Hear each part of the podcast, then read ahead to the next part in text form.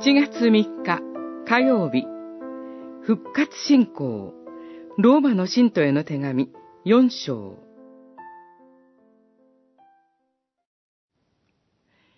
死者に命を与え存在していないものを呼び出して存在させる神をアブラハムは信じその見前で私たちの父となったのです。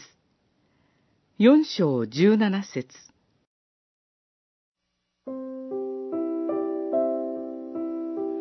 復活信仰とは、死者に命を与え、存在していないものを呼び出して存在させる神を信じる信仰です。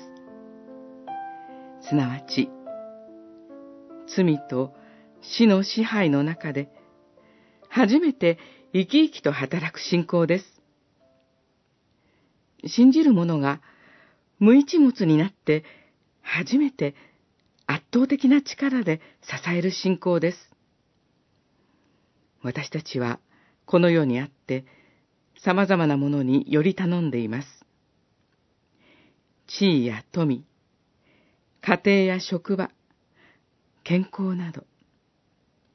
しかし、世と世のものは過ぎ去ります。復活信仰は、私たちが、各々の大切なものにしがみつき、それらのものを土台としているうちはわからないでしょう。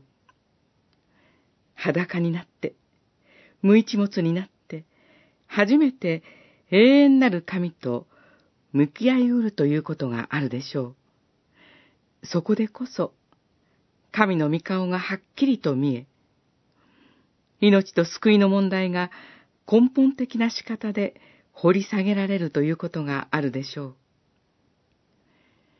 アブラハムは裸になって神と向き合い、信仰とは人間をあがない、許し、蘇らせ、永遠の命に生かす神の力により頼むことであるとの事実を身をもって指し示しました。彼は、私たちの信仰の父です。彼が得た義は、復活の主イエスへの信仰により、私たちにももたらされるものです。